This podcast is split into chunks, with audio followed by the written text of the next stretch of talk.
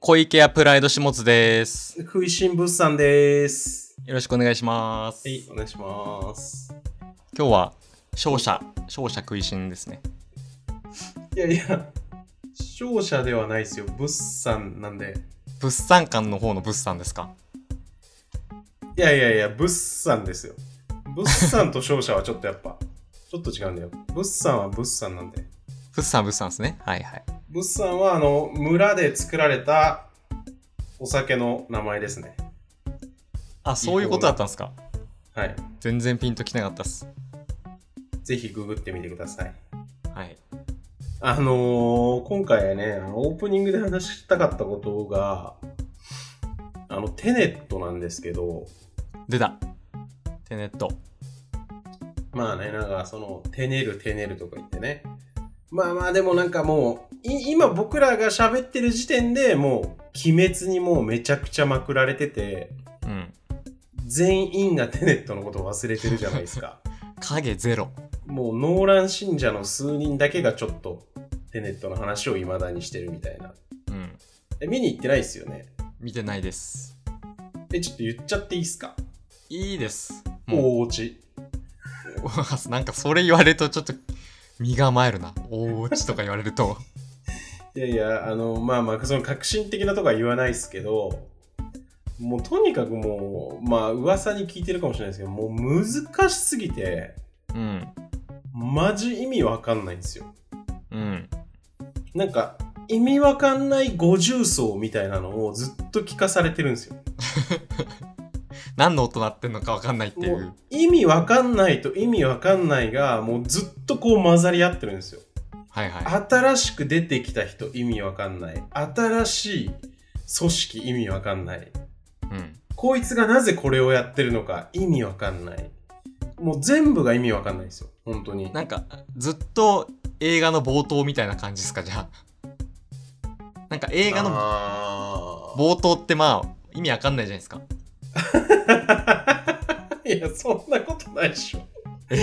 まあまあまあまあ、あーまあまあ、わかりますよ。まあまあ、わかりますよ。はいはい。言いたいことは。その事前情報ゼロでいくとね、うこん。のどういう時代のどういう何が始まるんだろうっていう、わかんない状態から始まりますからね。汲み取ることからまずスタートじゃないですか、その、いろいろう。ん。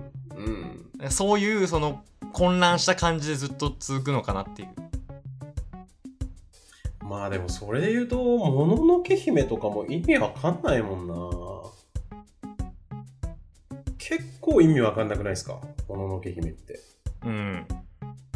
え、あな、こっちとこっちがなんで戦ってんのかとか。意味わかんないけど、なんかやっぱ、納得させられるじゃないですまあまあまあまか。あ、その気持ちはわかりますよね。うん。まあこういうことなんだろうなっていう。そ,、うんそれすらわかんないです、テネットは。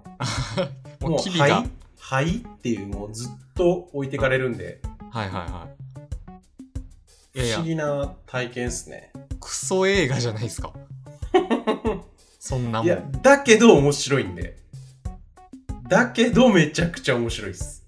面白さはわかるんですか意味わかんないのに面白さはわかります。まあまあ、まず、その、エンタメとして、その映像がすごいとかももちろんあるんで、なるほどなるほどなんか、爆破シーンがすごいとか、はいはいはいとかっていうのもあるんですよ。まあまあまあ、そもそもなんか、スパイ映画なんですよね。ノーランが言ってるのは。うんうんだから、その、スパイ映画として見ても、まあ面白いっすよ。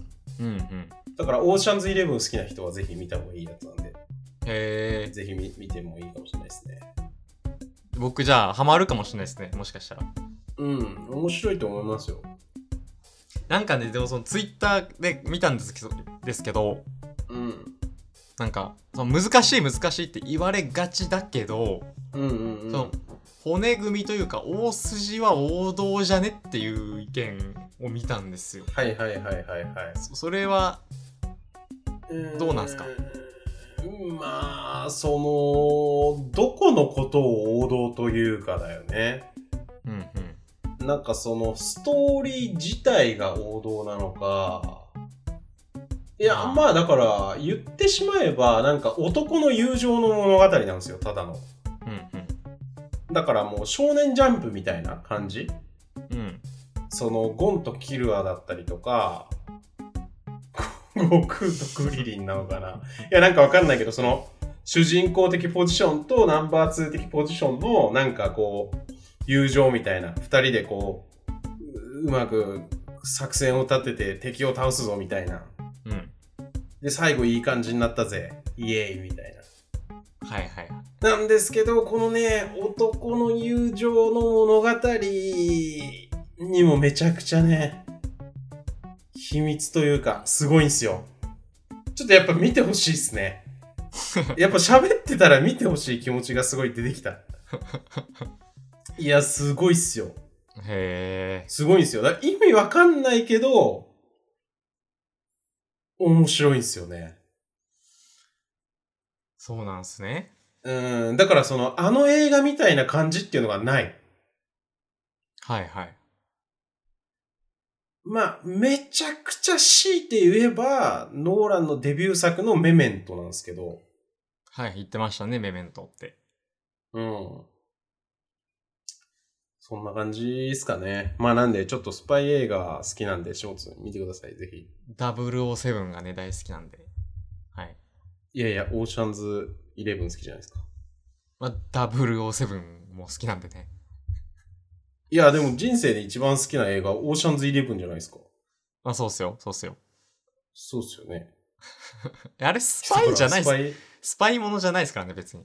え、スパイじゃないですか、オーシャンズイレブンって。えー、何言ってんすか強盗強盗映画賢く盗む映画ですよ。強盗でもないし。窃盗団の、へー。まあ、ルパンザサードですよ。まあ、言うわ。言ったら。ああ。うんはいはいはい。いや、それでちょっと思い出したんですけど、まあ思い出したっつうか、あの、ちょっと映画に関する質問を一個したくて、下津に。ほう、はい。あの、僕の、その、地元の、高校の LINE グループあるんですけど、うん。なんか、この映画見た人いるこの映画見たことある人いるみたいな、いくつか聞かれたんですよ。うん。そのクラスメートのあるやつから。はいはい。で、その中に、ショーシャンクの空にとか、まああって、あ、見た見たっつって、で、グリーンブックもあったんですほう、はいはよ。あ、見た、グリーンブック見たわ、みたいな。うん。で、なんか、あ、音楽、まあそいつはヒップホップとか好きなやつなんで、あのーまあ音楽とか黒人の話とか好きだったらいいかもね、みたいなこと言ったんですけど、うん。まあまあっていうふうに言ったんすけど、あのーまあそもそもグリーンブックってその下食いでも喋ったじゃないですか。い。はい。面白いっつって。うん。下津が見て面白いっすよって言って僕も見に行ったんすよ。うん。で、グリーンブックネタバレスペシャルとして、はいはなんいか。あれこれ喋ったんすけど、 1時間ぐらいね、喋りましたね。グリーンブックのストーリー、僕もう一切覚えてなくて、1ミリも。ええ、やばいな、これって思ったんですよね。うん。だ映画見すぎてるから、もうぐちゃぐちゃになっちゃって、はいはい。どれがグリーンブックだったか、なんだかとか全然わかんないんですよ。はいはいはい。ゆ、言えますグリーンブックの。てか、オチとかわかってますオチも分かってるし、頭から全部言えます。あ、そうなんだ。すごいね。うん。俺全然言えないんすよね、そういうの。もう、上書き上書きで、うん映画。の情報が。うん。えーまあ、映画っていうか、まあ、全部消えちゃいますね。 じゃあ、見た意味ないじゃないですか。いやいやいや。その瞬間楽しければ OK なんで。刹那的な人生。うん。でもいますよね、たまに。小説とかも、一回読んだら忘れない、みたいな人。映画もそうだいし。ますね、いますね。うん天。才派だね。小説、最後まで読んで、うん。面白かったなって読んで、うん。その、ブックログっていうサービスに本の記録の。で、そこにはいなはんいはかメモしようとしたら、い。はいなんか4年ぐらい前に読んでて、えー全く同じ感想を持ってたんですけど、なんか、はい。そういうのはあります。小説とかは割とある。それすごいなんか老化が始まってるね。それうん。それお全く同じように返したいですよ。それは、あの、年取った時に始まるやつや で。あの、自分がこれを読んでたかどうかわかんないっていう。ああ。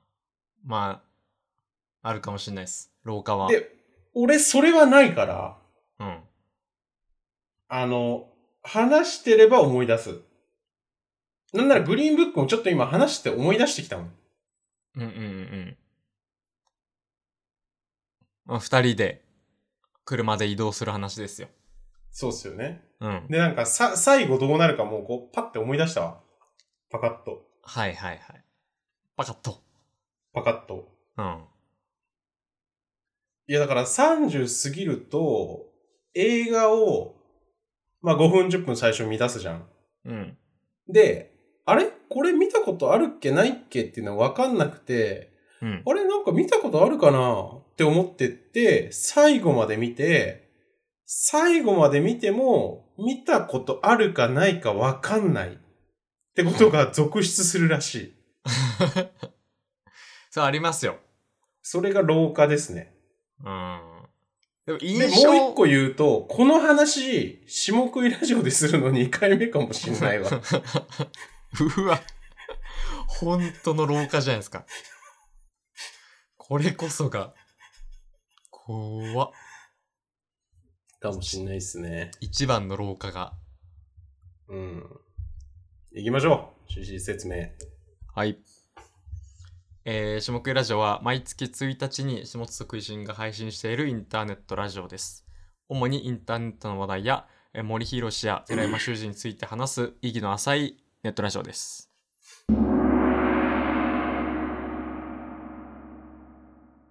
指摘のコーナー。はい。いきます。今月もはいはい。元気に指摘していきたいと思うんですけど、はい。え、えー指摘のコーナーは、下津が感じている日常の中の不条理、納得いかないことを発表し、その指摘に対し共感を得られるかどうか、空心さんに判定してもらうコーナーです。はい。ということでね、前回がね、惜しかったんですよね。ギリギリ、はいはいはいはい。ゴールテープ、ギリギリ切れなかったぐらいの、ナイスな指摘をだったんですけど、はいはいはい。前回っていうのは何ですか本編の前回何でしたっけ前本回。えーと、レンタカーの傷のチェックの指摘ですね。あー、はいはいはいはいはいはいはいはいはい。ありましたね。ちょうどいいし、あん塩梅の指摘だったんですけど、うんうんうん。ちょっとね、今回も、まあ、そこそこいいんじゃないかっていうはいはいはい。指摘で、。はい。あのーポテトチップスの九州醤油味あでー。知ってますかいや、し、知らないっていうか、食べた記憶はないけど、うんなんとなくそういうものがあるっていうのはなんとなく分かってます。はいはい。まあ、なんかご当地、ポテチ、ねみたいなはいはいはい。ことですよね。はいで、僕こっちに、こっちというか、その関東に引っ越してきてから、すごいびっくりしたんですけど、はい。九州醤油があんまり売ってないんですよ。まず。いやいやいや。あうんうんうん。はいはい、はい。。あ、売ってないいんですよ。はいはい。で、帰省したり、はい一回 U ターンとかして、鹿児島に帰ると、うん。売ってるんですよ。九州醤油味う。んうんうんうんいやいやいやと。うん。うん。いやいやいやと。うん。これ声を荒げたいんですけど、うん。あのー、その、その、ローカルにある感じの味を再現してるわけじゃないですか。九州醤油味だから。九州醤油のはいはい感じの味付けがさはい、れてますはい。はいはいはいまあ、あ、甘口醤油ってことなんだろうね。甘口醤油です。甘辛うい。んうんうんうんで、そういうフードはうん。たくさんあるじゃないですか、九州に。九州には。うん。そういう味。うん。いらなくねっていう、その、 ポテチで。九州にそれがある意味がわかんなくて、はいはいはい。関東に九州醤油味がたくさんありますはわかるんですよはい。はいこはいれが九州の味ねと。はい。 九州に九州醤油味あるの、おかしくないですかちょっと。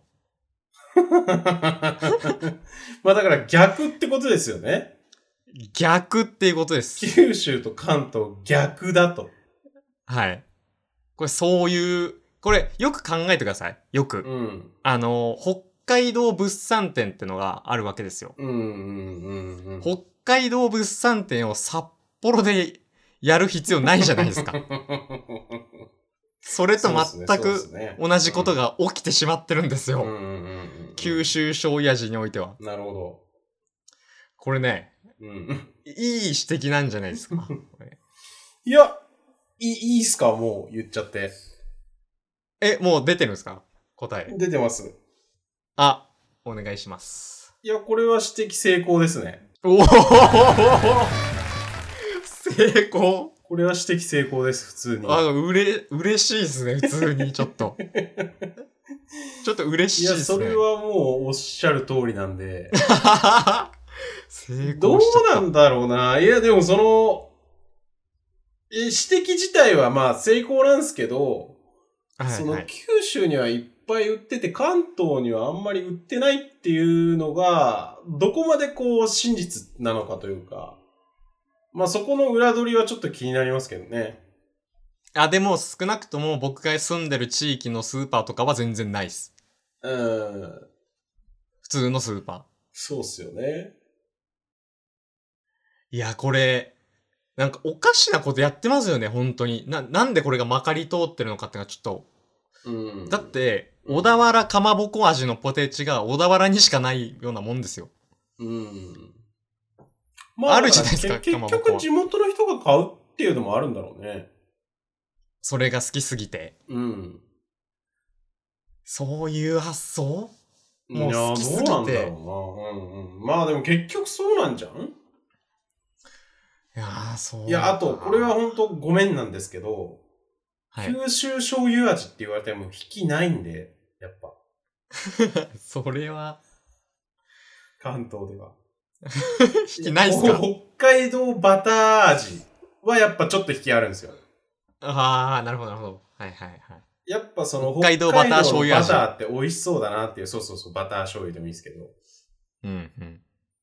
え、九州醤油引きないっすか醤油はないっすね。僕は好きっすけどね、めちゃくちゃ。僕は好きです。ああ、まあまあまあ。九州醤油も冷蔵庫に入れときたいっすもん。たまに。たまに寿は司いこっちで行こうみたいな感じで。そうですね。なんか甘い、甘ったるい。甘いやつでね。いや、だから、その、それこそ仕事でね、宮崎の小林行った時とかもいつも、あの、九州の醤油でご飯食べさせてもらってましたけど、はいいっすよね。鶏刺しとかを食べるわけですよああ、そうですよね。そうそうそう。鶏刺しもね、合うっすよね。め甘ち、ゃくちゃうまい。甘いあの醤油の方が。だから、その、やっぱ好きだから、僕なんかは、そういう味が。うんうんうんあの、ず全然、その、上京して食べたかったんですよ。たくさん、九州醤油味。はいはいはいはいもっと食えるぞと思って。うん。今までよりもっと九州醤油味置いてるんだろうなと思ってスーパー行くと、うんないんですよ。うん。関東だし醤油味しかないんですよ。うんうんうんうんうんうんうん。ちょっとね、おかしなことやってるなっていうね。はいはいはい。なんか、日経とかに投書してもいいぐらいの指摘かもしれないですね。はい。それはもう自由にしてください。朝日新聞とかに。はいはいはい。あの、いい指読者コー摘ナはー。はい。投書していくってのありかもしれないですね。うん。いいと思いますよ。うん。ちょっと。一石を投じることになるかもしれないですからね。ポテチお菓子業界に。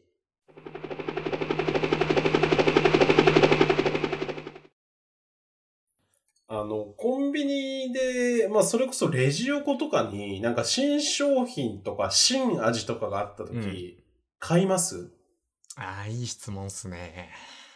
なんか、か、し、カップラーメンとかもね、まあ新しいやつとか出てたら、まあ単純にその、コンビニスーパーで新商品買うかっていう、質問なんですけど。僕はこれ決めてて、はいはいはいはい。買わないです。あ、買わないんだ。そうなんですね。あの、しいや、なんか、はいはいはい。失敗したくないっていうのがやっぱあって、あーはい。やっぱそれタイプ分かれますよね。いやなんかこの間、その、宅飲みっていうか、人んちで飲むってなった時に、なんか新商品とか、そのレジ横の新しく出た、なんか変化球の味のやつ買ってるうんうん。って、あ、なんかこういうの買うんだ、みたいな思って。あー、じゃあく、なんかやっぱか買う人は買うんすよね。僕はもう本当に一切買わないあっーす、ね買。わない派ですか。もう決めてるとかでもなく。え 決めてないけど買ってなかったです。た、言われてみれたば。だ新商品ってだけでじゃあ、避けてるってことですよね。いや、避けてるんじゃなくて、一番オーソドックスなものを進んで買ってるんですよ。あー、なるほど。だからもう、焼きそばはこれかこれ、うんうんうんうん。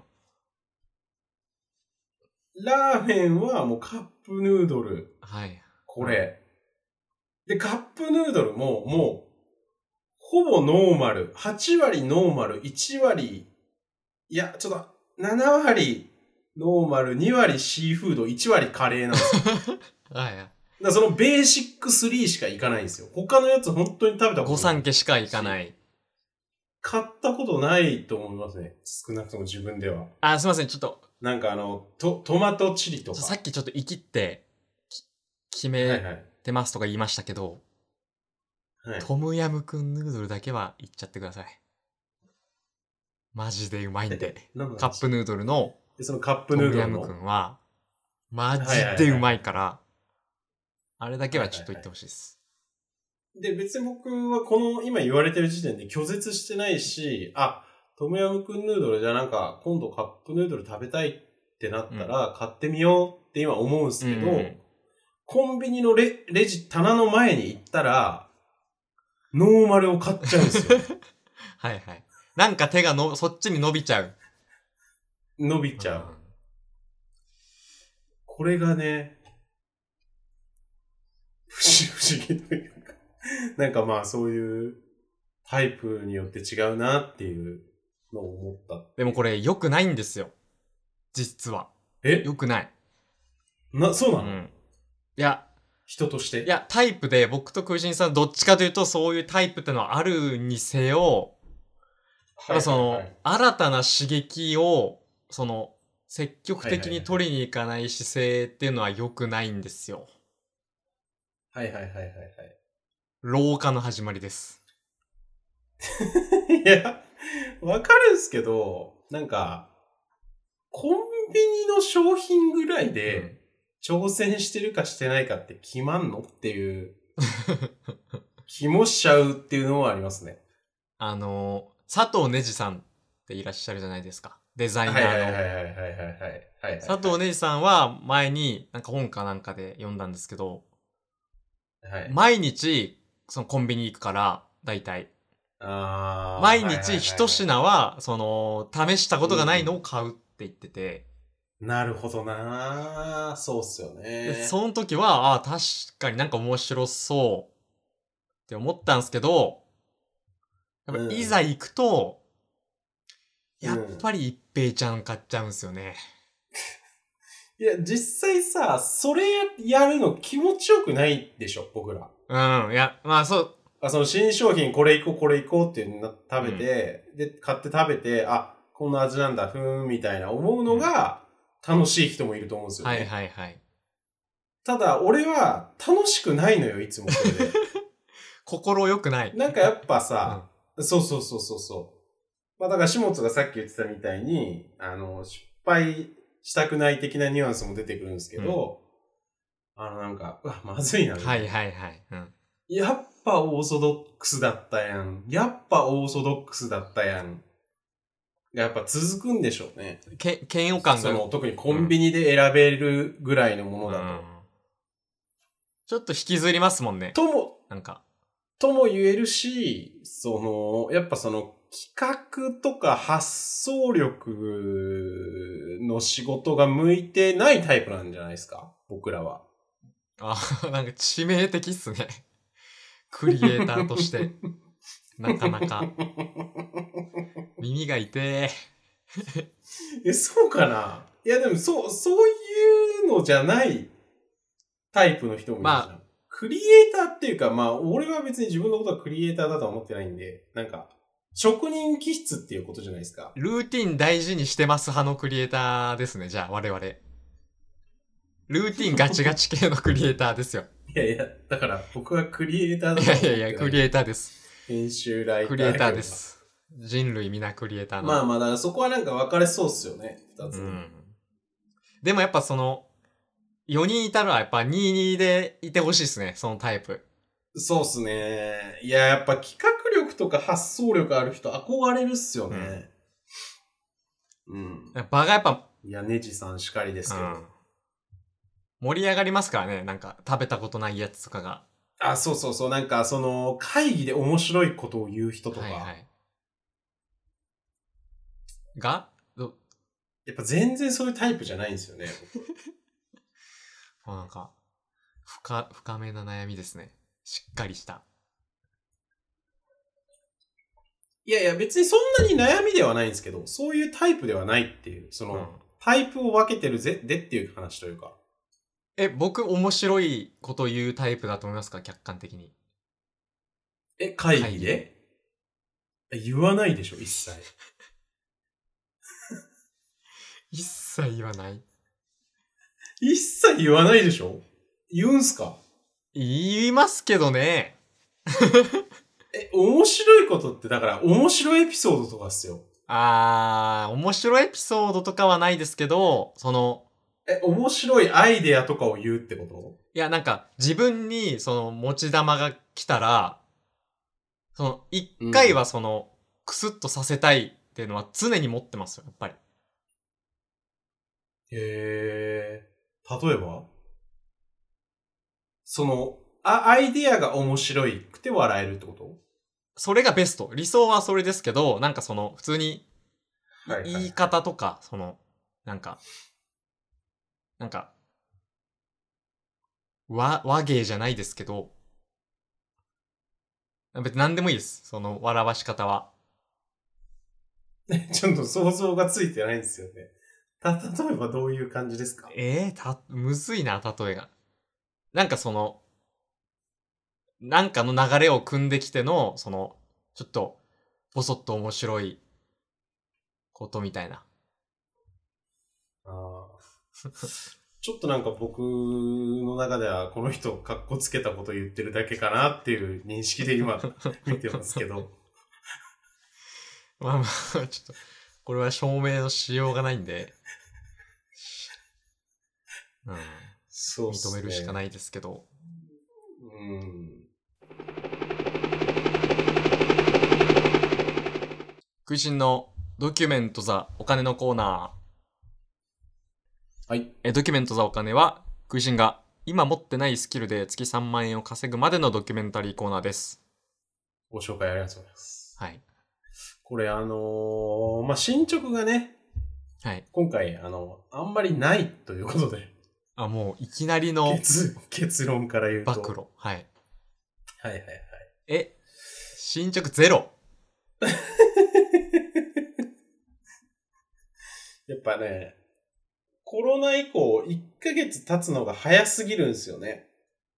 あ、もういいです。いいです、その。一回じゃあ、ちょっとでもやろうかなと思ってんのは、はいはい。ちょっと有料ノートをやってみていいですかそれはありましたよね、なんか案に。はいはいはい。い、3万円いける気がするんすよね。まあ、その、別に僕に許可をこわなくてもいいですけど、 そう、やってみていいですかっていうのは、そう自由に選ぶあれなんで。 自由で思い出したんですけど、ちょっとお金絡みで話したいやつあったんですよ。はいはい。あの、ファイヤーって知ってます非。ファイヤーっていうのがあって、何かっていうと、まあなんか、えーっと、セミリタイヤ論みたいな。はあ、なんか知セってるミようリな。タイヤに関する考え方の体系のことをファイヤーって言うんですよ。はいはい。で、FIRE でファイヤーじゃないですか。はまあいその火、火も。で、F がファイナンシャル、なんちゃらなんちゃらなんちゃらなんですよ。うん。で、ファイヤーなんですけど、まあ、ざっくり言うと、支出をこれだけって押す、これだけにするっていうふうに抑えて、うん。ガンガン投資をしていくと、こういうふうにお金が回って、まあ、その、利息っていうか、あの、なんて言うんでしたっけ、は配当金と、その、増えた分だけで生活ができるようになるよっていう話なんですよ。うん。っていう話なんですけど、えっ、と、このファイヤーって、まあ大体30年かかるんですよ。うん。ざっくり言うと。え、ファイヤーできるようになるまでに30年かかるんですかあーそうっすね、そうっすね、そうっすね。 今、ファイヤーってなるまでに30年かかると。 はいまあ、はファイヤーイコールセミリタイヤだとして、はい。えっ、と、まあ基本30年かかりますと。うん。で、まあ何が言いたいかっていうと、いろいろあるんですけど、えっ、と、まず長い。まず長くて、はいはい。 30年かけてセミリタイヤってなんか、すごいのかすごくないのかもよくわかんねえぞっていうのもあったし、うん。っていうのと、まあちょっと今回の地目ラジオ上でのトークテーマとしては、そのセミリタイヤってどう思いますかっていうのをちょっと聞いてみたかったんですよね。あー、したいかどうか。はいはいはい。はい。え、ま、まずどうですか、まあ、ここのファイヤーで言うと、えっ、と、30年間で、えっ、と、貯蓄っていうか、まあ、投資か。投資してるお金を1億円にして、そうすると、利回り4%で400万円になるから、うん。えっ、と、400万円の不労所得ができますと。うん。だから、えっ、と、1億円を保持したまま、毎年400万円が入ってくるっていう仕組みを、30年で作れますよねっていう話なんですよ。まあ、その、いわゆるその、普通にシンプルな、その、投資の成功の姿ですよね。その、ふ福利でどんどん。ん増えてきます的なち違うんですかねいや、えっ、とね、いや、一緒、やってることは一緒なんですけど、うん。まあ、考え方としては、そのセミリタイヤをとにかく狙うっていう、あー、そこが、部分とはあ、はあはあ、支出を抑えて、ガンガン投資に回していくっていう考え方ですね。なるほど。なるほどですね。うんうん。なんか普通の投資ってなんか、全資産の何十パーセントがいいですとかいう話じゃないですか。はいはい。まあだからもうファイヤーしてくんで、ファイヤーは。ガンガンいくとガンガン投資に回すんですよ。なるほど。で、支出もガンガン抑える。そこが新しいで、すかとにかく、あた、えっと、上がっちゃったら、もう400万、不労所得入るんで、もうそこまでとにかく、走り抜けようぜ、30年間って話なんですよ。はいはい。長っって思ったんですけ ど。だけー。あーいや言いたいこといろいろありますね。それに関して。はいはいはい。ちょっと言ってください、いろいろ。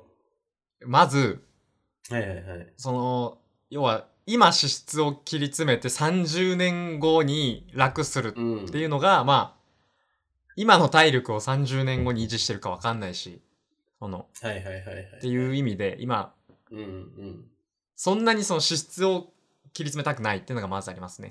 ごめんなさい、ちょっと追加していいですかはい。えっ、と、30年後に楽するっていうか、えっ、と、ここが一番大事なところでした、多分。お、えっ、と、えー、30年後にそういう状態になったら自由になれますと。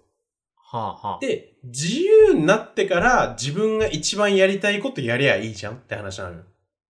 なるほど。で、そっから、例えば、ミュージシャンになりたいって言って、えっ、と、20代、30代の稼げる時期にを逃しちゃったらもったいないと。うん。先にバーッと稼いで、ある程度年いってからは好きにずっと音楽やってればずっと音楽やってられるじゃん。みい。たいな考え方っすね。うーん。まあ南の島行ってもいいですし。うん、うん、うん。あ、ちょっと印象変わりますね、じゃあ。もあるし、まあもっと言うと、えっ、と、ずっと平均、日本人の平均年収ぐらいだと30万、あ、30年かかるんですけど、はいはい。まあ、えっ、と、結構稼いでる人だともちろんそれは縮まっていくんで、うんうん。 20年、15年でできる人もいるわけですよ。種物は結構稼いでるから、15年でできちゃうんですよ。いや、全然、そ んな、そんな冗談はみたいな感じですさねておき。え、じゃあ結構それを実現してる日本人とかがもうちらほらいるみたいなノリなんですかうーん、まあ、いるでしょうね。います、います。まあ、表になってないだけでいるんでしょうね。そういう。うん、もうだし、そのブログとかで書いてる人もいるよ。ああ。なるほど。その、ファイヤーの考え方でやりみ、やりましたみたいな。セミリタイヤしましたみたいな。いや、それ、結局、その、アフィリエーターじゃないですか。 情報発信してあ、る。え、いやいやいや、違う、違います、違います。普通に投資でですよ。あ、投資、なああ、まあまあ、でも、ブロガーの人はそうっすね。んか発信しちゃってる人はど、大体そうじゃないですか。まあ、そこも入ってますわな、多分。うんうん。まあ、違う人もいるかもしれないですけどね。うんうん。え、言いたいことをちょっといろいろ言ってもらっていいですかえっと、セミリタイヤっていうか、その、はいはいはい好きなことだけしてればいい状態はいはいはい。はめちゃくちゃそうなりたいです。へえ、うん。そうなんですね。できるなら今すぐにでもセミリタイヤはしたいですね。え、やっぱじゃあ、行動を変えてるのはだるいっていうことなんですかいや別に行動がすとかじゃなくて別にテキストでもそうですけどやっぱその仕事はだるいからやっぱ基本ななんか丁寧な文章でメール送ったりとか。はいはいはいで。それするぐらいだったら本当になんか木工とか釣りとかしてる方が、丁寧な文章でメールを出さなきゃいけないことがうん、だるい。だるいああ、そうなんすね。ええ基本だるいベースだと思ってます僕はいや、まあみんなはそうでしょうね、基 本。世のみんなは。え大好きな人もいるじゃないですかそういうのがまあシャカリ系働きますはぜはみたいなはいはいはいじゃないっすねいや、僕はでもどっちかっていうとそっちじゃないですか。好き派仕事大好き人間なんで。まあまあはい仕事をすること自体が全然ストレスじゃないですね。あい今ぐらいの状態まで持ってこれると。あ、はいはい。いや、それはその会社員の時は嫌ですよ、やっぱ。うん、社長命令とかが来るから。うん。今日休みたいのに、これ明日までやっとけみたいになったりするわけじゃないですか。はいはい。それはもちろんだるいっすよ。そうですよね。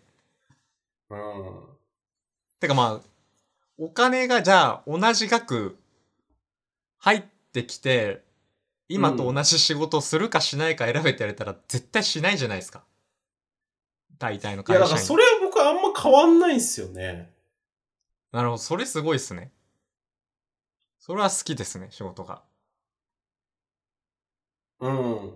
でもそんだけ仕事好きだったら別にお金いらなくないですかいや、そうなんですよ。だから、もうこれって仕事してること自体にそんなにストレスがないのであれば、いや、もちろんある、あるんでしょうけど、ストレスは。うん。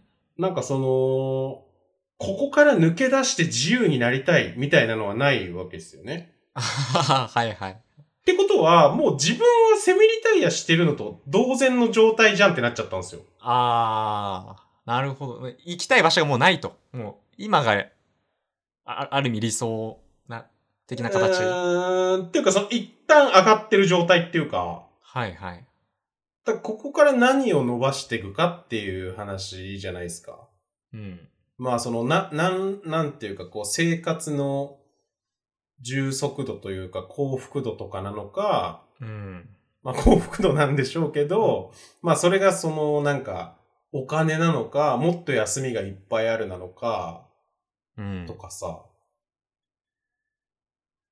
例えば、なんか、世界一周行けますってなって、一回ぐらいはまあ、行ってみてもいいかもしれないですけど、普通に考えてめちゃくちゃだるいじゃないですか。世界一周しなきゃいけないのって。しなきゃいけないっ人てによると思うんで言すわけれど、たらそうっすけど。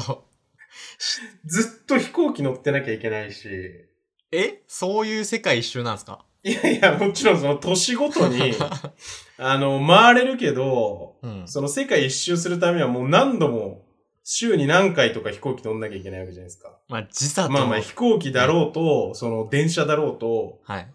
すげえ移動するの大変なわけじゃないですか。そうっすね。で、じゃあそのクルーズ船うん。の世界一周だとしても、 うん。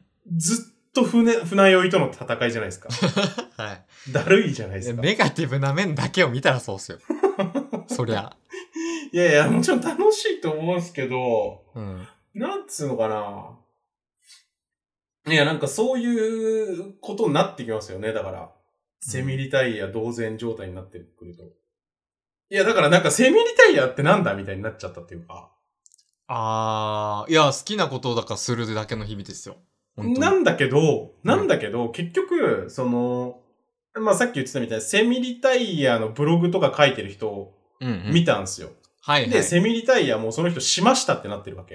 うん30代とかで。うん。 31、2とかで。うん。もう資産がもう1億円ぐらいあって、うん。セミリタイヤしました。うんで、なんか株の運用と不動産の運用やってます、高校です、みたいな。うん。で、いわゆるその全然働かなくて、まあでも不動産とかやってるからそれ自営業じゃねっていうのもあるんですけど、うん。まあなんかそんなにこう働かなくてもいい状態になってます。うん。でも、なんかこう資産の伸び率が悪いから、なんか好きなバイトとかをしようかなと思ってます。うん。みたいなこと書いてて、うん。好きなバイトってなったんですよ。いや、わかんないけど、うん。いや、わかんないけど、その、あのーなんかスノボとか、その季節労働みたいな、うん。スキューバーとか、あーみたいな。ことなのか、まあ、そのウーバーイーツ、ちょっと楽しそうだからウーバーイーツやってみようっていう話なのか何なのかわかんないけど、うん。いや、だから結局、セミリタイヤして1億円資産できて、でも、うん。こう、なんていうの、ある程度節約しなきゃいけないわけですよ。1億円あんのに。うん。うん。うん。その、使える生活費の幅がこれだけって決まってるからさ。うん。から、アルバイトしようかなと思ってます。になっちゃうんだよね。はいはいはい。行き着くところがそえ、こ。で、そのセミリタイヤって自分ら何言ってんのって思って、ああ、はいはい。幸福なら別にいいんですけどね、自分が。うん。でもなんか、そう、うわぁ、いいなぁ。好きなバイトとかして適当に生きていけるんだ、いいなぁ。みたいになんないでしょっていう。うん。だからそのセミリタイヤをしたらいいというのもそんなしっくりこなかったし、うん。それをなんか目指すのもしっくりこなかったし、うん。なんか、何なんだろうなっていう話っていうか。なんか、あの、南の島の、あの、漁師と金持ち目指してる人の話みたいですね。はいはいはいはいはい。ななんかその逸話知りませんいや、知ってますし、下食い初期で喋ってる気がしますね、そのうテーん。マも。まあ、こんな話ばっかしてますからね。ちょっと逸話教えてもらっていいですか要は、そ漁の師、とあの、資本家のね。はい。え、なんかその、貧乏な身なりで、魚釣りしてる漁師の人がいて、南の島に、おじさんみたいな。んうんうんで、その人と、なんか、うんまあもう一人ちょっと属性わかんないですけど男性がいて、うんもっと金持ちになりたいとそいつはうん今よりもっと稼いでお金持ちになりたいって言うと、その漁師の人はなんでそんな金が欲しいんだとうんうんでその問いに対して、まあ金たくさんあったらもうそれこそ何億って資産あったらもう仕事辞めて、うんセミリタイヤしてうんもう南の市営に家でも買ってうん日が夏売りでもできるじゃねえかとうんで、それわしやがなっていう、その話なんですけど、うんうんうんその、一緒、一緒じゃないですか、かなり、構図。うんうん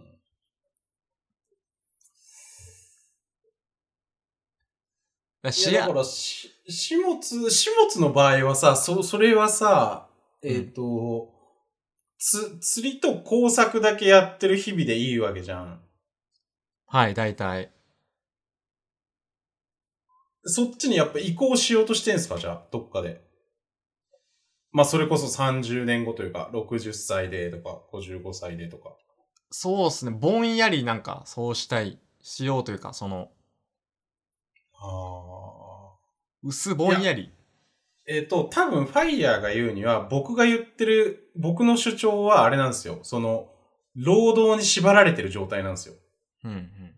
えっ、と、その、いや、これから何を言おうかっていう、言おうとしてるかっていうと、えっ、と、そうなっても、そうなっちゃったら仕事しないと暇だし、うんつまんなくない、って思っちゃうんですよね。うん。で、僕自身は本当にそういうタイプだと思うので、うん。仕事してたいと思うんですよ、ある程度。仕事らしきことというか、はい、はい。事業的なことというか、商売うん。をしてた方が楽しいよねって思うから、あの、仕事的なことをしてるんですけど、うん。なんか、そうやって考えること自体が、その労働とか、働いてることこそ、美、美というか、美徳というふうに、うん。刷り込まれてるからそうなんだよっていうことを言ってくるわけですよ。ファイヤーは。はい、はい、はい。からまあ、その別にどっちが正しいとかじゃないんですけど、まあみんなそうやってセミリタイヤしようとするのかっていううん。話っていうか、うんうん。しようとするのかっていうか、暇じゃねって思うんですよ、やっぱ。そうっすね。 実際。えっ、と、もう毎日もう工作、釣り、レオパ、犬も飼います、犬も飼いあます。となんだっけ犬をゴールデンレトリバー買う。はい。あとなんかもう一個ぐらいなかったっけまあいいや。なんかそう、そういう例だけだと、やっぱ飽きませんどっかで。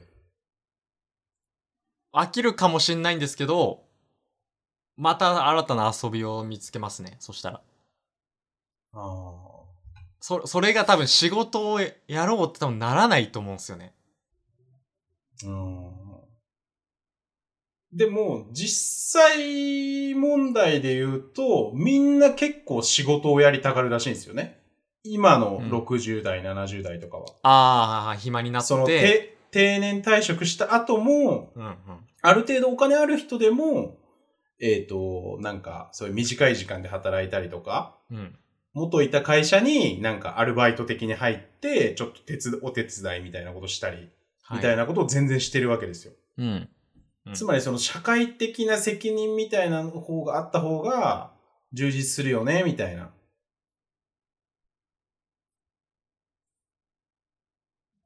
うん。うん。だから、し、始末はじゃあ、えっ、と、仕事したいっていうふうにはならないのではないかと想像しているってことですね。はい。まあ、したい人はすればいいし、うん。ぐらいの。なんか、どうな、んだろうな結、局、結局の問題をちょっと今、思っちゃったんですけど、はいはいはい。そのな何何をしてる時がその楽しいかとか幸せなのかっていうことをうん。ちゃんと分かる必要があるなと思ってうんうんうん。自分が、うん。そしたらその周りとか関係ないじゃないですかうん。大体こういう風にみんなしてるとかうんうんうん。やっぱそこじゃないですかね で、でから、でからでからなんなんでからそしたらもうその別にファイヤーとかいう概念ももう別にどうでもいいしもう極論セミリタイヤとかもどうでもいいし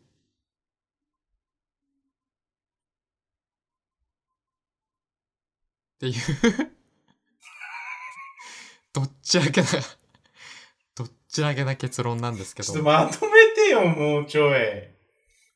話。いやー、そうっすちょね。ままとめてもらっていいですかうーん、そうだな。だから、その、自分が何をしていたいか、していきたいかがわからないやつが多すぎるから、そういう、うんこういう生き方を目指そうっていうのに、こう、先導されて右往左往してるわけですよ。うんああ、今はファイヤーの時代なんだ。よし、俺もファイヤーを目指そう。西市。みたいなやつがたくさん出てくるわけですよ。いやいや、でも、いや、右往されてる人が多いんですっていう話は、別にしてないですけどね。僕の今の主張では。じゃあ、してると思うという僕の想像です。はいはいはい。だからそ、そういうのに、まあ、それはありますよね。そういう側面はありますよね。うん。そういう側面の話をね、ちょっとしていきたいですね。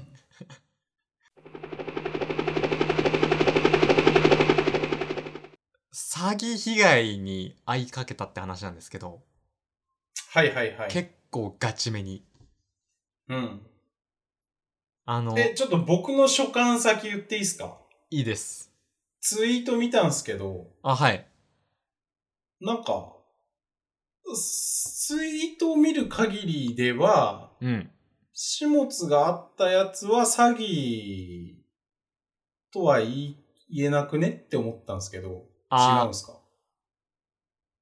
まあまていうことも踏まえて、じゃあちょっと全貌を一回聞いて、聞聞きますあ、わ。はいはい。まあ、結局そういう感想になるかもしれないけど、一応話すと、はいはいはいはいはいはい。なんか、ピンポンって、あの訪問の人が来て、はいはいはい。で、みなりは、なんか、電気工事的な作業着に、作業服。うん。あの、ショルダーバッグ、黒い、うんみたいな感じで、なんとかかんとかの会社のなんとかですって言って来たんですよ。はいはい。でもその時点で別、誰か分かってないですね、まず。な何の人なのか分かってなくて。 うん。で、出て、その、玄関で話したんですけど、なんかその、電気料金の通知が毎月来るじゃないですか、紙で。はいはいはい。は今い。月何ワット使っていくらみたいな。はい。なんかあれの、徴収する会社、まあ、つまりそれを発行したりしてる会社がうん。変えられると。うん。で、それを変えると、10%ぐらい電気料金安くなります。みたいなことを急に言ってくるんですよ。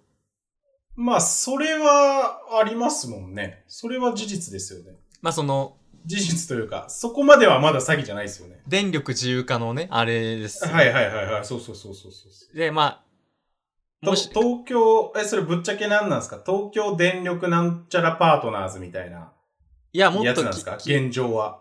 現状は僕東京ガスとはいはいはいはい。ガスと電。気セットのやつやってて、ああ、はいはいはいはい。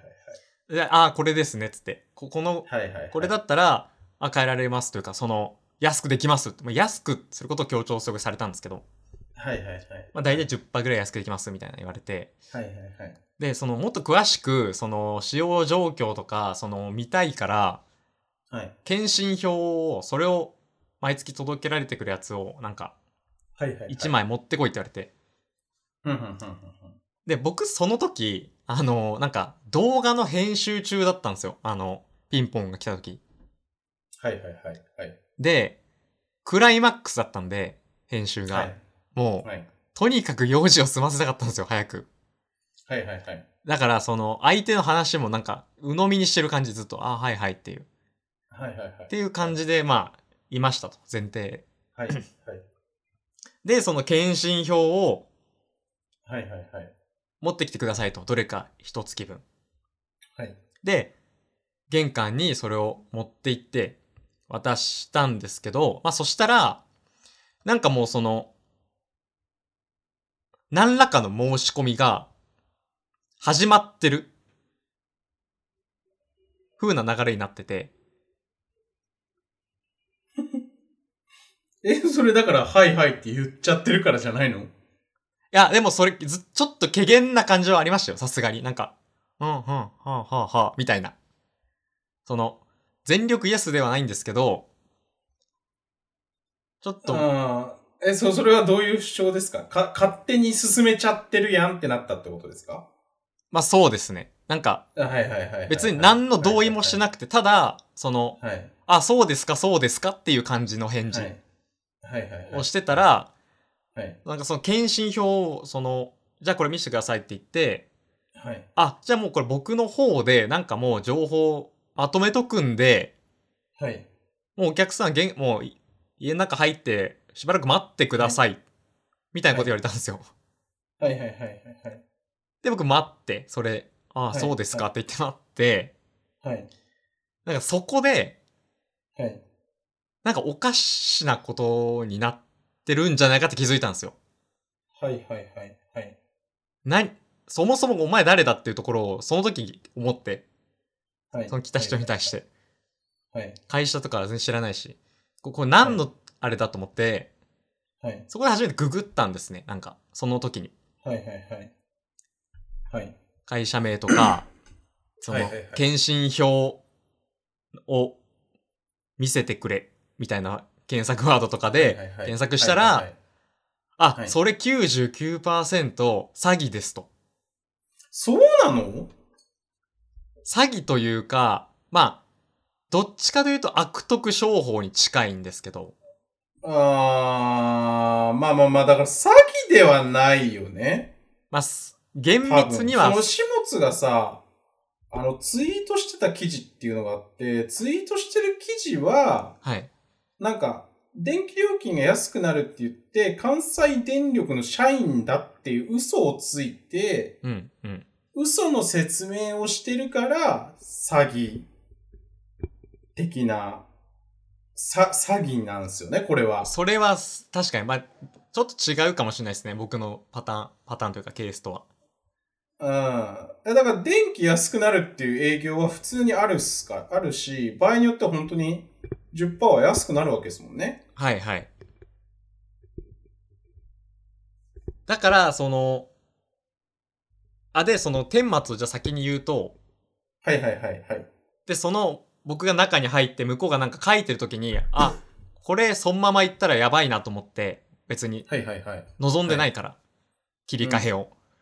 うん。で、そこで、まあ、適当に嘘を言って、うん。訪問してきた人に。で、それは保留にしてもらって、てか、やめてもらって、うんうんうん申し込み自体はうん。うん。で、帰ってもらったんですけど。うんうん。なので、要はその、電気の切り替えをするかどうかっていう契約をされそうになったって話なんですけど、うんうん。詐欺というよりは、まあ、強引な営業みたいな。指摘失敗です、 これは。え、指摘してないです。詐欺ではないんで。いや、でも気持ち的に、だいいぶ、や、わかりますよ、わかりますよ。めちゃくちゃや嫌だけどね。うん。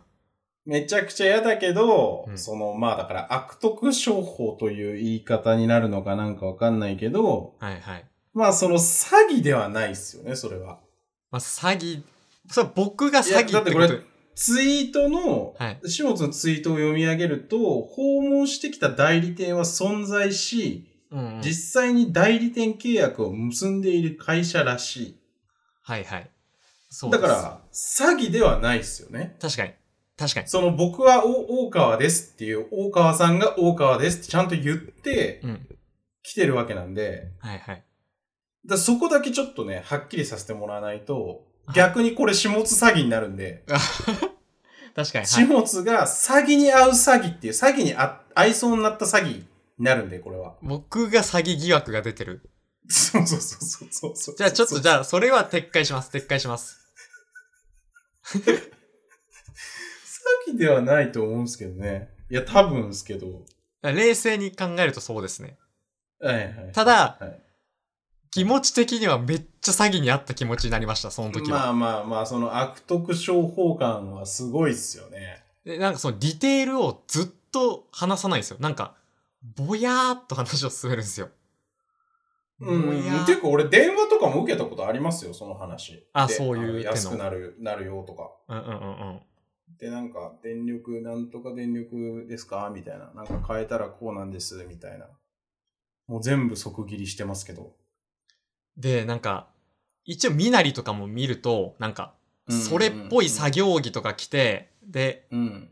なんか書類っぽいのも、なんか、使い込まれた感じのファイルとか、だったりするか、ら、うんあうあ、んなんか、正式なやつなんだって思い込んじゃったんですよ。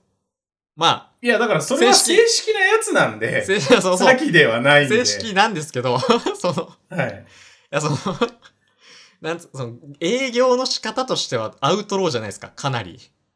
いや、アウトローなんだけど、ちょっとなんか、指摘してる箇所がなんか違うんだ よな。詐欺ではないんで。はい、詐欺ではないです、詐欺ではない。はいはいはい。で、それを、で、結局、その契約を提案してきた、その電気、電気会社というか、あるわけじゃないですか。その、はいはいはい。プランを提供してるはい。はい。代理店。のもと、そはいはいはい。代理店にそれをお願いしてる元の会社があるから、え、東京ガスなんじゃないのそれは。いや、ち、なんか別の会社ですよ東。京ガスの子会社ってこと関連会社ってこいや、全然違うと思います、それは。とああ、そういう意味うん。え、本当に始末の部屋に電力を供給してる会社ではなくてじゃないです、じゃないです。全然違うところ。あー、なるほど。え、その、だ、その変な代理店の大元に連絡したってことそうです、そうです。あー、ちょっとそうなると話変わってきますね。あなるほど。お大元の電力を供給してる会社に問い合わせたら、訪問してきた代理店は存在するっていうのは、はい。その東京電力とか東京ガスのことだと思ってたんで、あー、違います。別のその契約されそうになってた、会社の大元はい、はい。あ、てか、それはもう、提供してる会社ですね、もう。はいはいはいはいはいはいはいはいはいはい。あ、そういうことか。はいはいはい。はい。で、そこに電話したんですよ。ああ、うん。うん。なんか状況、わかりますあ、わかったわかったわかった。東京電力とか東京ガスとかじゃないってことですね。はい本当に始末が契約してる会社ではなくて、はい。の、野良の、その辺の別のはいはいはい。電気会社。で、一応その、訪問してきた人の名刺とかもらってて、会社名分かってたんですよ。はいはいはい代理店の。はい。はいで、。そこに、なんかこういう代理店の人が来て、来ましたと。んそこの大元はどうやって探したのググった感じでってことえーと、なんかその申し込み書を書いてもらってたって言ったじゃないですか。その途中まで。んうんうそれは回収したんですよ、僕が。強引に。ああ、はいはいはい、ではい。そ要はそれはそのプランの申し込みだから、はい、それを提供してる会社。なるほどなるほど。はいなはい。んとか電気みたいな。はいはいはい。はい。そこのお問い合わせみたいなところに電話して、うんうんうん。こういう代理店の人が今来たんですけど、そもそもこの代理店ってありますかっていう確認からして。うんうんうんうんで、そそれはあったんですよ、確かに。うんうんうん。で、あって、あ、やっぱその時点で、あ、まあ詐欺ではなかったなっていう思ったんですけど、そもそも。いやいやいや、詐欺に引っかかるところでしたっていう話として聞いてるんで、ツイートもそういう風にされてるから。詐欺かと思いきや強引な営業でしたっていう話です、これ は。いや、じゃあ、そのつもりで聞きますけど、はい。まあだから詐欺じゃないと思うんですけどね。はいはいはい。はいで、僕はその時はもう結構い、めっちゃイライラしてたんで、そのなんか、そはいはいはいの終始、はいはいその感じに。はいはいはいうんうでん。いや、でそれはわかりますよね。で、電話わかりでま、すよえ、うんなその、あ、代理店あるの分かりましたと。うんうんいやでもなんかその、こうこうこういう感じの営業だったんですよって伝えたんですよ。うん。うん。うん。要は、その、なんか、ぼやーってずっと話進めて、なんかいきなり、検診票を見せろって言って、はいはい申し込み書を書き出すみたいな。はいはい。え、そ、そんな感じなんですかっていうふうに尋ねたんですよ。うんそう御社の営業って。うんそした、ら、あ、なんかそれはもう代理店次第だから、その営業のスタイルとかは。もううちではうん。その管轄してませんみたいなことを言われて、うん。はあ、そうですか、と思って。うんうん。まあ、そ万が一、なんか向こうが申し込み書なんか2部とか持ってて、なんか無理やりうん。契約とかさせられてたら怖いんで、そういうのはちょっと、うんうん。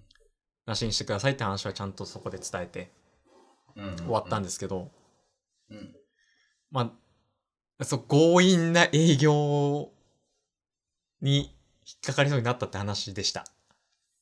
うーん。なんか、えっ、と、ちょっとわかんないですけど、多分なんか、電力自由化の、その、電力会社切り替えにこういう手続きが必要ですっていうところの、うん。なんか法律とかが甘々な気がします。ああ、はいはい。うん。で、なんで今それを思ったかっていうと、それこそ東京ガスかなんかの CM でさ、うん。あの、検診票をアプリで写真を撮ってデータを送信するだけで、はいはい。電力会社切り替えられますみたいな CM やってるの知ってるああ、はいはい。うん。それって、それで切り替えできちゃうのって俺思ったんですよね。ああ、なんか隣いの家や、の。すげえ便利だなって。そうそう人そとう。かなんか隣の家のとかじゃないけど、うんうんうん。なんかさ、いや、もちろんなんか認証とかで事故らないようになってんだろうけど、はいはい。なんかそれでできちゃうのかみたいな、はいはい。なんか超 IT 推進人間じゃないですか。僕というか僕らもちろん。そうですね。そのは、ハンコとか廃止してほしいじゃないですか。もちろん。そんな僕ですら、なんか、え、それで切り替えできちゃうのって思ったんですよね。そんな僕ですら、やっぱり。うん。はいい、や、わかんないけど、なんか、それを、検診票を、その、写真、写メを取って、そのデータが、えっ、と、今契約してる東京電力にもなんか送られて、みたいなことがあるのかもしれないけど、ああ、はいはい。そなうんか、そう、それがないとさ、怖いっすよダね。メっつうか、怖いっすよね。そ相互のユーザー認証があった上で、その、橋渡しがないそうと、そうそうそうそう。で、今のさ、下津が言ってたさ、電力会社の変更がさ、多分できちゃうわけじゃん。そっちの会社の言いなりで全部やってたら。そういうことなんですよね。そうそう。それが、だからその東京ガス、今契約してる、電気を契約してる東京ガス側に、うん。なんか僕が一言言わなくていいんですかっていうのがないと、うん。気持ち悪いっすよね。気持ち悪い。いや、気持ち悪いけど、それがなければないで便利なんだろうけど、気持ち悪いという感覚はあるっていう。だから、そう、こういう営業がまかり通ってるってことですよね。そうそうそうそうそうそうそうそうそういそうそう一そう方通行の押し付けでいけちゃうから、そうそうそうそうそうそうそうそうそうそうそうそうそうでもまさにそれが言いたかったやつです。で僕も、もうぎ、寸前のとこで止まったけど、息かけたわけじゃないですか。うん。もだからなんかその契もっ約とまで。根本的なところの、に問題があって、そこがなんか、うまくいってないから、そういう悪徳商法が成立しちゃう状態になってるっていうですね。ことな気がしますよね、これ。これ結構心配になって、その直後。割とはいはいはいツイッターとかでも調べたんですけど、まあ、結構多いですね、その、こういうことありましたっていう報告 は。うん。まあでも10%安くなるんだったらいいじゃん。それはいいんですけど、別に。いいんですけど、求めて、本当に安くなったかもわかんないわけだよね。わかんないです、それは。わかんないけ ど、けどって話ですよ。気持ち悪さの話してるじゃないですか、ずっと。え、1ヶ月1万円で、12ヶ月で12万だったら、1万2千円浮くんですよ。だって。それ、そこで任せとけば。まあまあそうです。 10年で12万ですよ。そのファイヤー的な発想いいです。 100年で120 万ですよ。そいつの言うことを聞いとけば、100年で120万が手に入ったんですよ。でも、電、東京ガスで、東京電力で、その、プラン見直しをしてたら20%安くなるかもしれないじゃないですか。結果的に。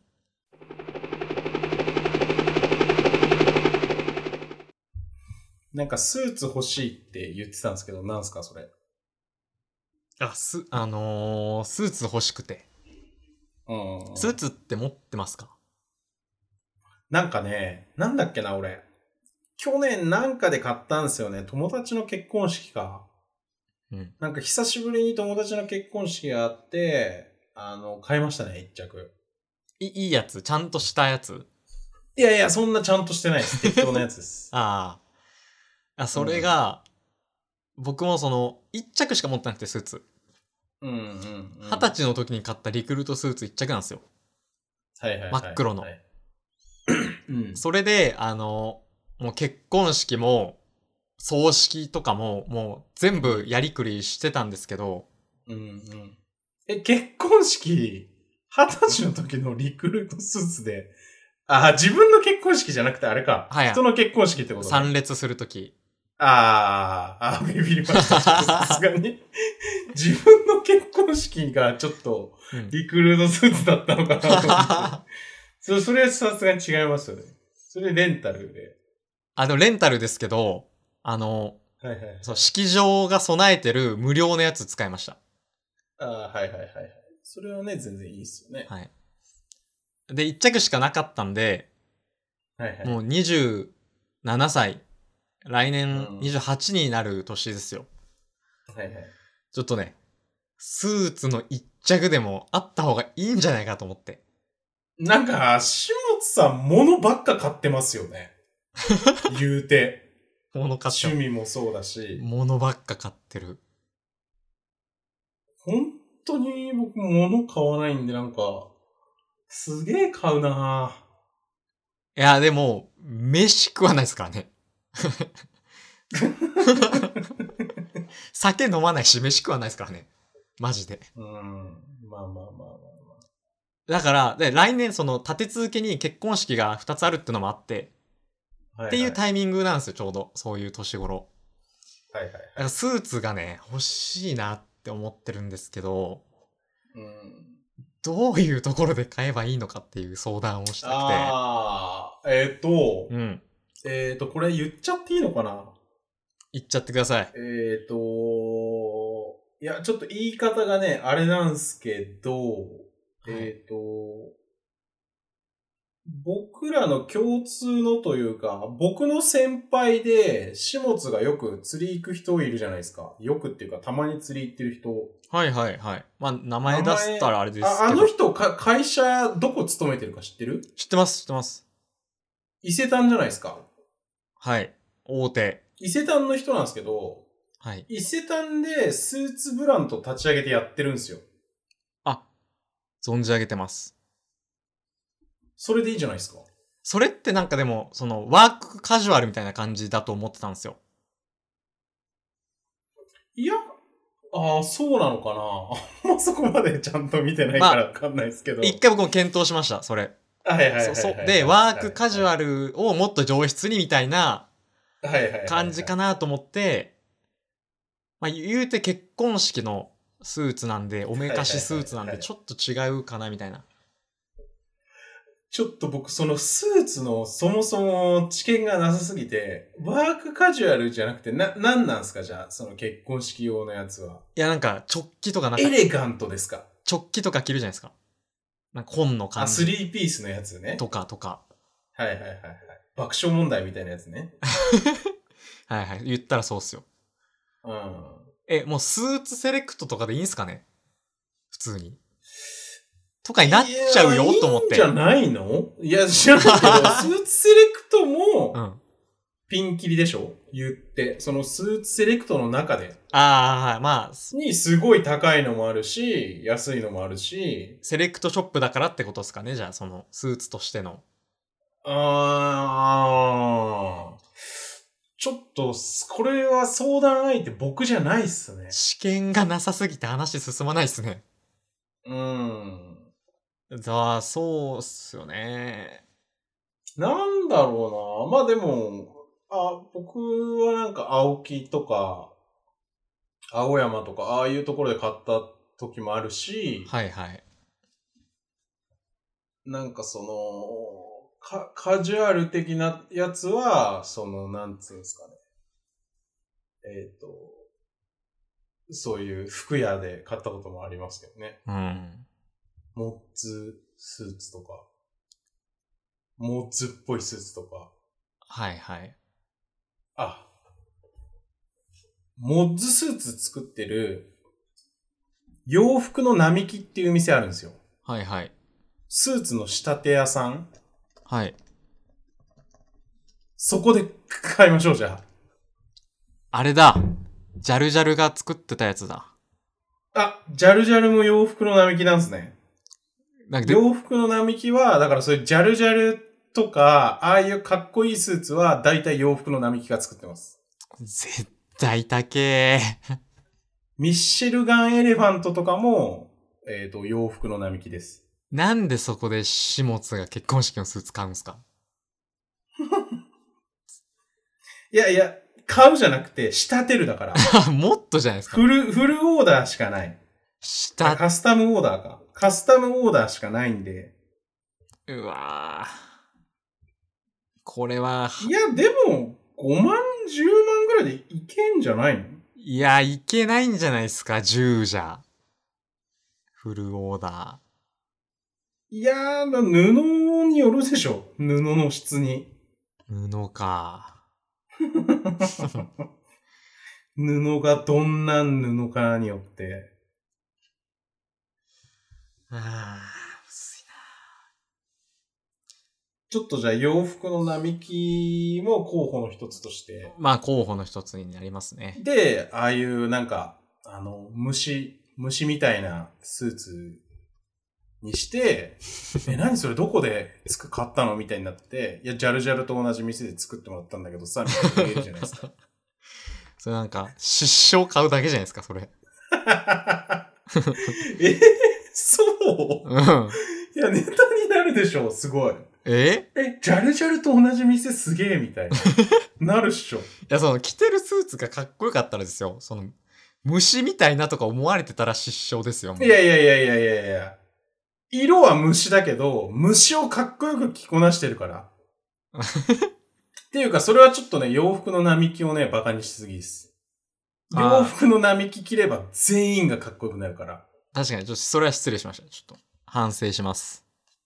洋服の並木は、え、銀シャリとかも下手したら洋服の並木じゃねあれ。違うのかななん大阪か、あれ。ありそうですね、なんか。いや、だから相当数の漫才師が洋服の並木で作ってるはずよ。まあ、漫才師およびバンドマン。うん。直帰、直帰着たいですね、やっぱ。なんか。直帰を着たい意欲がありますね。いやいや、ちょ、直帰ももちろん作れますよ。洋服の並木で。直帰も。直帰ももちろんです。なんか結婚式イコール直帰みたいなとこありませんうん。いいと思いますよ。投げやりだないいと思いますよ。なんかさすがサに。ンドイッチマン、U 字工事、はいはい。スクービードゥ。あ、U 字工事もそうなんですね。まあまあまあまあまあ、だからね、もう見たらわかるんですよ。U 字工事とかは。あれも完全に三つボタンの、もうイングランドのモッズ的な形なんで。うんうんうん。 U 字工事とかのあの感じは。そうっすね、そうっすね。あ青いやつですよね。うん。そんな感じでしょうか。あ、スーツが欲しいで思い出したんですけど、はい。えっ、と、乾燥機、乾燥機洗濯機、乾燥機付き洗濯機、うん。欲しいっすよね、ちょっと。まあ、ドラム式ってことですよね。いわゆる。そうっすね、そうっすね、そうっすね。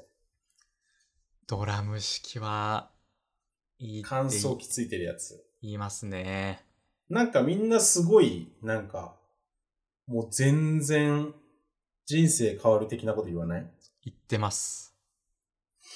どうなんすかねあれ。なんかでも、乾ききらないみたいなレビューも多くて、なんか、結局いや、、2回回せばええやん。その、そそしたら電気代かかるじゃないですか、2回回したら。いや 電気代、電気代5円とかでしょそれが、年間やってみてください。365日。10年やって、100年やって、っていう話ですよ。いや、100年やってもそれ数万にしかなんないじゃん。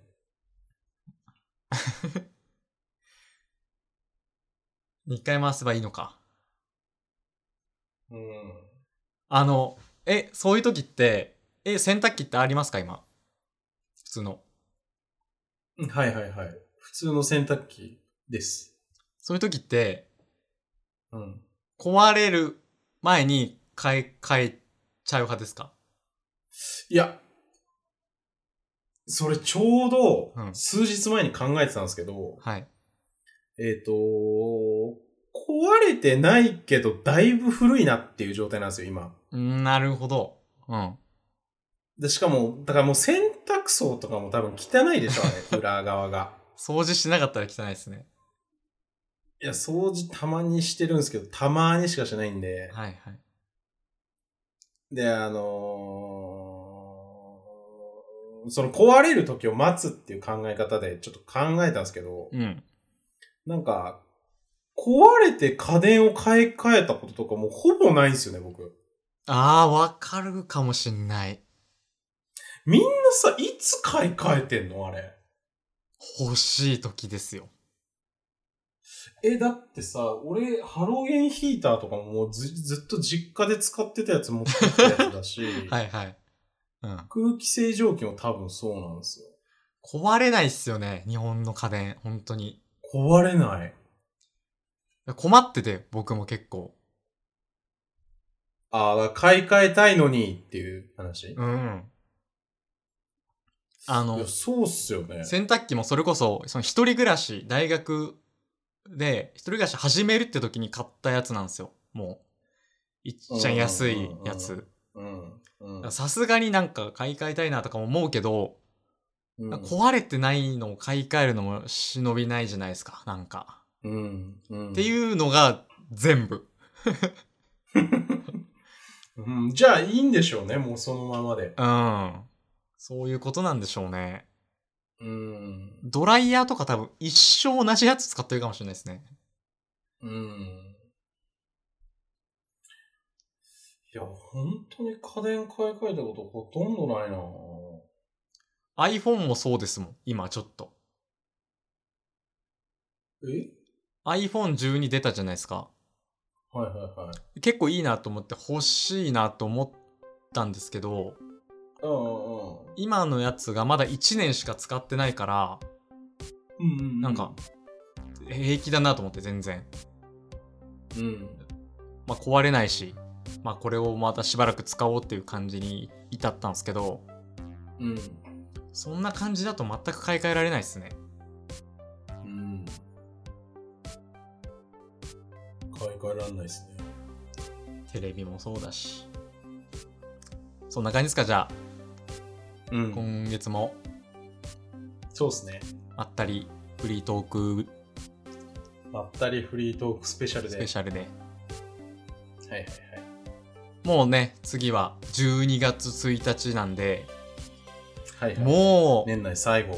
年末感が出てきてる頃ですよ、かなり。年末、そうですね。来月はお便りスペシャルで。はい。あ、あと、えっ、と、アンケート今実施してましてあ、ぜひ、はいえー回答をお願いしたいんですけれども、そのアンケートの、えー回答とかもちょっとね、放送の中でも触れていきたいなというふうに思っております。はい。下食いラジオの緊急リスナーアンケートをね、やってるので、はい。はフい。ォーよムからお願いします。ろしくお願いします。というわけで、今回はこれにて終了。ありがとうございました。ありがとうございました。